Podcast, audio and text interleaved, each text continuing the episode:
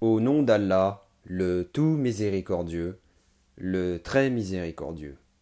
Les infidèles parmi les gens du livre, ainsi que les associateurs, ne cesseront pas de mécroire jusqu'à ce que leur vienne la preuve évidente.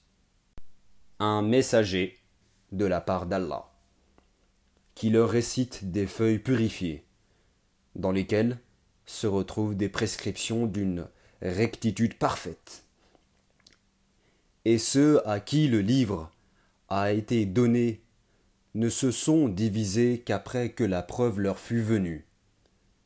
Il ne leur a été commandé cependant que d'adorer Allah, lui vouant un culte exclusif, d'accomplir la salat et d'acquitter la zakat. Et voilà la religion de droiture. Les infidèles parmi les gens du livre, ainsi que les associateurs, iront au feu de l'enfer, pour y demeurer éternellement. De toute la création, ce sont eux les pires. Quant à ceux qui croient et accomplissent les bonnes œuvres, ce sont les meilleurs de toute la création.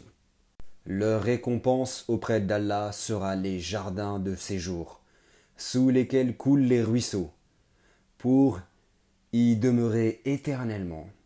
Allah les agrée et il l'agrée. Telle sera la récompense de celui qui craint son Seigneur.